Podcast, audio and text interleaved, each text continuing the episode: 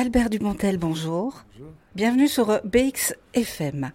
Alors, euh, votre huitième film, si je ne me trompe pas, s'appelle Second Tour. C'est une comédie, je vais dire, assez grinçante. Euh, il est question de politique, mais il est question aussi de beaucoup d'émotions et d'un regard sur le monde finalement politique, mais le monde en général. Euh, avec Cécile de France, euh, je voulais, ma première question, je voulais vous demander, le monde politique, c'est un sujet qui euh, vous a permis d'aller plus loin dans votre réflexion euh, de comment tourne euh, justement ce monde, de, de, à savoir pas toujours très rond. Non, ça, comme dans Neuf mois, il y avait un décorum judiciaire, dans Au revoir, il y avait un décorum historique, dans Adieu, il y avait un décorum, on va dire, consum consumériste. Là, il y a un décorum politique. Vous voyez, c'était pas, j'ai pas de choses particulières à dire sur la politique. Ce qui m'intéressait, c'était la trajectoire d'individus de façon assez improbable dans un, dans un monde effectivement qui est un peu tordu. Voilà, et dans ce monde tordu, il y, a, une façon de faire de la politique qui est un peu surprenante par rapport à ça. Donc c'était pendant le Covid, j'étais tombé sur un documentaire de, sur Robert Kennedy, je vous recommande, qui est sur Netflix. Mhm. Et le parcours de ce personnage résigné héroïque euh, me fascinait. Et je m'étais dit, si euh, Robert Kennedy n'avait pas vraiment dit ce qu'il voulait faire, son programme, s'il avançait caché. Voilà, c'est parti comme ça. C'est une idée saugrenue qui a débouché sur euh, d'une enquête footballistique hautement improbable. Voilà, c'est ça. C'est pas, j'ai jamais voté, je suis pas un bon citoyen au sens où on l'entend, mais par contre, de parler aux gens, ce qui est une façon de faire de la politique, ça m'intéresse. Donc je témoigne de mes émotions, je témoigne de ce que je ressens euh, en faisant des films. C'est une façon, je trouve, relativement élégante, puis moi j'aime bien ça. Donc, euh, voilà.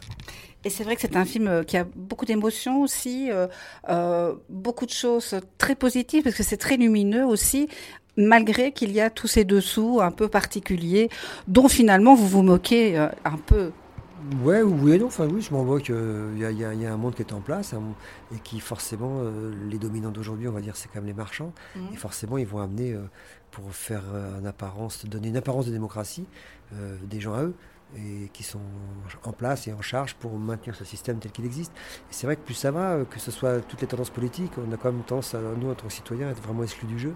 Mm. Et alors, dès qu'on parle de référendum, ça c'est vraiment tout. Je sais pas pourquoi ça les braque, les, les, politiques. Pas de référendum. La dernière fois qu'il y en a eu un, les Français avaient dit non à l'Europe, et puis, mm. crac, ils ont quand même fait passer le, le truc. Donc, ça crée d'un le danger, si vous voulez, c'est que ça crée une absence de contact avec les gens, et puis bah, forcément, tout d'un coup, on entend des extrémités politiques qu'on ne devrait pas entendre, et ça fout les jetons.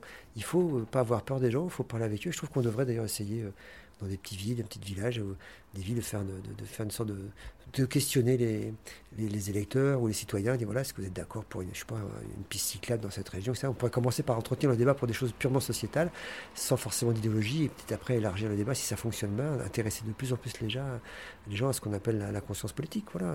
Mais tel que c'est fait, pour l'instant, c'est vrai qu'on se sent vraiment exclu du, jeu. Oui, tout à fait. Alors, Cécile de France, qui est euh, qui a un des rôles principaux, avec vous d'ailleurs.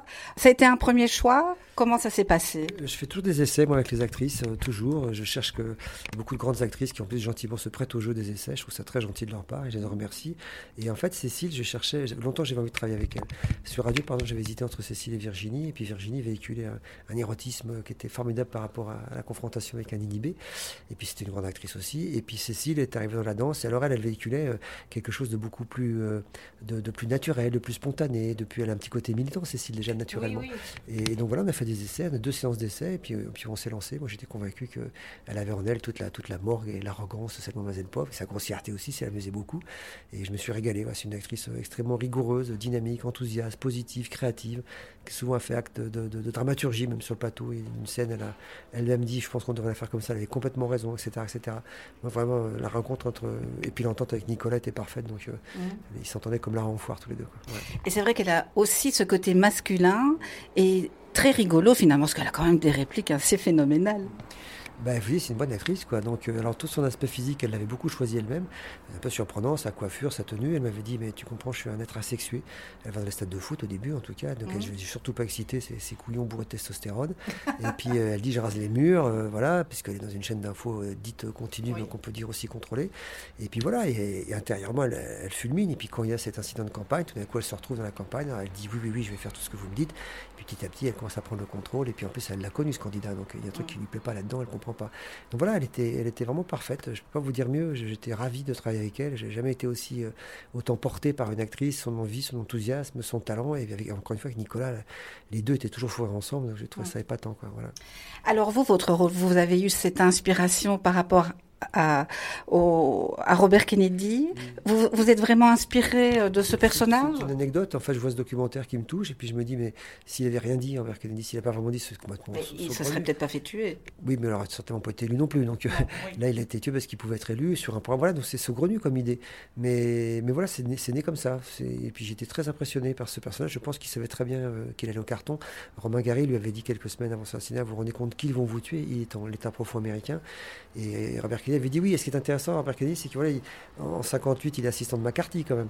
Et puis après, en 68, c'est le premier défenseur des droits civiques. Donc il a fait un chemin phénoménal. La mort de son frère, il sait parfaitement où est l'ennemi.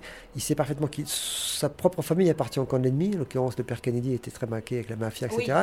il sort de ça. Donc la phrase au début, pour changer le système, il faut appartenir au système, c'est vraiment ça vient de là. Et mais malgré tout, ils ont de sa chance. Il a, il a, transgressé des règles et ce qu'il va faire n'intéresse pas les gens. Et donc, euh, rebelote euh, avec son frère. il le tue. C'est parti comme ça. C'est clair que aujourd'hui, les politiciens mentent tous, entre guillemets, parce que quand on dit la vérité, ça ne plaît pas à... J'ai pas envie de dire ils mentent, tout ça, le tous pourri, ça fait aussi le jeu d'un certain corps électoral que j'apprécie pas particulièrement, mais en fait, ce qui est sûr, c'est que les hommes politiques n'arrivent pas sur le devant de la scène par hasard. Voilà, ils sont soutenus par des groupes, ils sont soutenus par des, par des, par des dogmes, qui sont aujourd'hui, c'est le dogme mondialiste qui sévit depuis 30 ans et qui fait beaucoup de mal. La planète en plus aujourd'hui proteste, elle chauffe, elle dit arrêtez, arrêtez vos conneries, vous consommez trop, vous voyagez trop, vous mangez trop, etc. Et voilà, ces gens qui sont présentés comme nos représentants sont issus d'un de, de, monde qui les protège, qui les cultive, qui les forme pour faire ce qu'ils font. Moi, ça sert à rien de vouloir au gouvernement actuel. Ils ont été formés pour faire ce qu'ils font. Par contre, se dire, je crois que c'est pas les bonnes personnes pour le monde qui arrive, oui, ça c'est une vraie question euh, à dimension politique. Oui, et ça, ça vous, ça vous perturbe, vous, euh, en tant que réalisateur Vous faites des films justement pas pour revendiquer euh, la vérité, mais aussi pour euh, essayer de faire comprendre d'une manière un peu particulière, ça sert à ça. Les films, c'est des films, c'est un petit instrument bénin qui marche pas beaucoup. C'est pas la télé, c'est pas les réseaux sociaux, c'est une plateforme parmi d'autres et c'est pas la plateforme majoritaire. Les gamins biberonnent plus aux séries télé ou, ou Instagram ou toutes ces conneries-là. Donc le film, c'est un espace protégé. Donc si je voulais vraiment changer les choses, je ferais quelque chose de plus efficace que les films. Le fait est, c'est que de faire des films, ça me fait du bien. J'aime bien faire des films, c'est tout. Je trouve que c'est une façon élégante de s'exprimer. Une fois tous les trois ans, toc toc toc, j'ai une petite histoire à vous raconter. Voilà mes émotions, voilà ce que je ressens. Bon, voilà, si ça vous amuse, si ça vous distrait, voilà, c'est juste ça, ça va pas plus loin. Hein. J'ai pas vraiment, je suis très engagé dans une sorte de désengagement quelque part. C'est pour ça que je j'ai pas envie qu'on me prenne trop au sérieux. Je fais sérieusement quelque chose, mais j'ai pas envie qu'on me prenne au sérieux. Ça reste des films. Et quand les gens me disent après les débats, là, euh, j'ai passé un bon moment, ben voilà, c'est le summum de mon ambition. Je, ne cherche pas autre chose. Voilà. Mais c'est vrai qu'on passe un bon moment. En même temps, ça nous fait réfléchir. Oui, bah, je sais pas, vous prenez le dictateur de Chaplin pour prendre des grandes références, et ah c'est rigolo, et en même temps, bon, et en même temps, ça peut empêcher la Seconde Guerre mondiale, donc euh, il avait conscience aussi que c'était limité. Donc ce qui est intéressant dans la fabrication du dictateur, c'est que les propres producteurs d'Hollywood disaient ne le fais pas parce que ça va, on, va on va perdre le marché allemand. Et c'est Roosevelt qui était le premier supporter de Chaplin, et qui d'ailleurs a fait le film avec son argent. Donc euh, vous voyez, donc c'était, c'était une démarche, mais qui a été un peu vanille. Il a toujours dit d'ailleurs que s'il avait su la choix, il ne l'aurait pas fait. Voilà, donc euh, voilà, il y a une tentative prestigieuse déjà qui a été faite de prendre la parole par rapport à une histoire qui était encore plus tragique qu'aujourd'hui. Et c'est vrai qu'aujourd'hui, on a peu de moyens, mais c'est avec ces petits moyens-là qu'on arrive à faire de grandes choses finalement, parce que c'est des films. Vous vous dites c'est des petits films, moi je trouve que c'est pas vraiment des petits films parce que ça ça donne une dimension dans la période qu'on vit qui est difficile. Pour toutes ces, ces personnes-là, c'est comme s'ils se raccrochaient à quelque chose finalement. C'est un commentaire. on fait un commentaire sur ce qui se passe et encore une fois, mais la volonté est vraiment de distraire. Moi, ces commentaires, je suis comme vous, je suis perplexe. Quand je fais Adieu les cons, bah, c'est une histoire d'amour à propre dans un monde où les gens n'arrivent même pas à s'aimer. Le, au revoir là-haut, bah, c'est tiré du bouquin de Pierre. Mais qu'est-ce qu'il y a dans ce bouquin? Il y a des gens qui, encore une fois, des gens qui ont poussé des gens à s'entretuer. Puis à la fin, ils n'ont pas fini de faire des affaires, donc il faut des affaires sur les cercueils. Donc ça me plaît bien. C'est une façon de décrire de façon romancée, romanesque, parfois rigolote, le monde dans lequel, euh, le monde dans lequel on vit.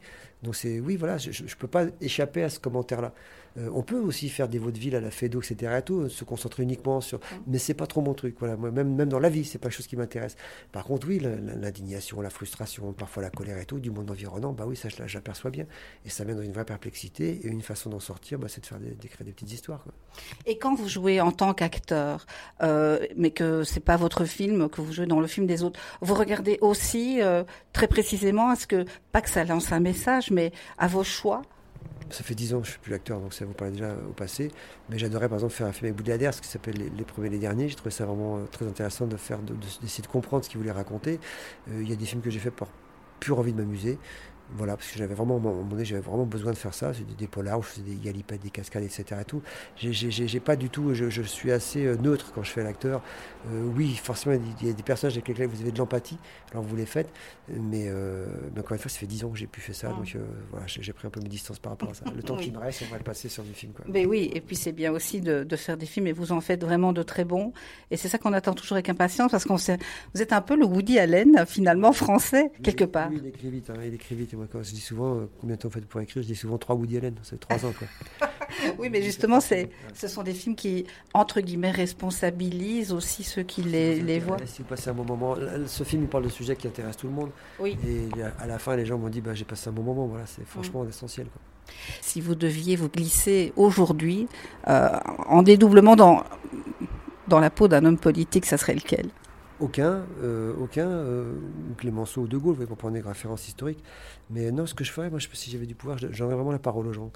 Euh, je dirais, voilà, je, déjà dans les, dans les villes, j'encouragerais à ce que les, gens soient consultés pour tous les petits, les petits, les petits bisbis de la vie quotidienne.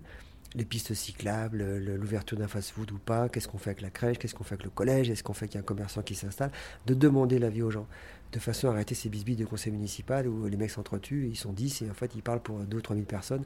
on pourrait commencer, voilà, c'est ce que j'essaierai de faire, de donner la parole aux gens. Alors le mot référendum, je ne sais pas pourquoi, fait beaucoup peur. On dit ouais, c'est comme ça, la peine de mort, machin, mais il suffirait de dire que constitutionnellement, les, acquis historiques euh, seraient mmh. absolument jamais mentionnés là-dedans. On n'y touche pas. Et par contre, on consulte régulièrement les gens. Après, la liberté resterait euh, celle du politique de dire oui ou non. Mais au moins, au bout d'un mandat, on pourrait savoir s'il a beaucoup écouté des gens ou pas du tout. Peut-être des fois, ils n'auraient pas écouté, mais il a eu raison. Puis des fois, il n'aurait pas écouté, il aurait eu tort, etc. etc. C'est tout d'un coup dit, bah non, je pense que vous avez tort. Il aurait le droit de dire ça. Et puis cinq ans après, euh, quand on va pour voter pour lui, en fait, il avait raison de dire non parce que c'était une bonne idée. Et donc voilà, de participer au débat. Moi, je pense que beaucoup de gens euh, comme moi ne votent pas, mais seraient ravis de participer au débat politique, au débat citoyen, même pas politique, au débat citoyen. Voilà. voilà. C'est ce qui manque. C'est ce qui manque. On s'en fout de voter, voter pour qui? Pour des gens qu'on nous présente. C'est deux proches qui disaient si ça servait à quelque chose, ce serait interdit. il a complètement raison. Donc c'est un jeu qui est orchestré depuis quand même pas mal de décennies. On vous présente des gens, vous n'avez pas forcément choisi, qui sont soutenus parce que ça coûte des sous une campagne électorale. Et puis voilà. Et puis si on vous votez pas, on vous responsabilise. On pourrait au moins dire que si le vote bon est majoritaire, on fera les élections. Ça, ils ne le font pas non plus. Mmh. Donc c'est pour vous dire. Donc il reste plus grand chose. En France, Macron a été élu par 18% des gens quand même. C'est un vote minoritaire. C'est une minorité qui tient le pouvoir. Et ils se tirent un peu la bourre tous entre eux. Et nous, on est vraiment exclus de ce jeu.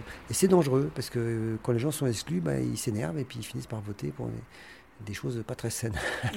C'est vrai qu'on pourrait euh, citer évidemment dans la politique Trump ou bien Poutine, mais on va pas le faire. Mais par contre, il y a eu beaucoup de critiques par rapport à l'avenue euh, de Charles III et, Macron et toutes les festivités. on a vu ça passer euh, énormément. Vous avez quel regard par rapport à ça Sans critiquer, bien sûr. Hein. Mais le regard aussi est, un, est, un, est important, surtout que... Il représente la France, donc il fait son boulot, hein, c'est pas de problème. C'est un VRP de la France, Versailles, machin, ça fait logique. Euh, moi, je trouve ça plus choquant quand il va au Qatar assister à la finale de foot.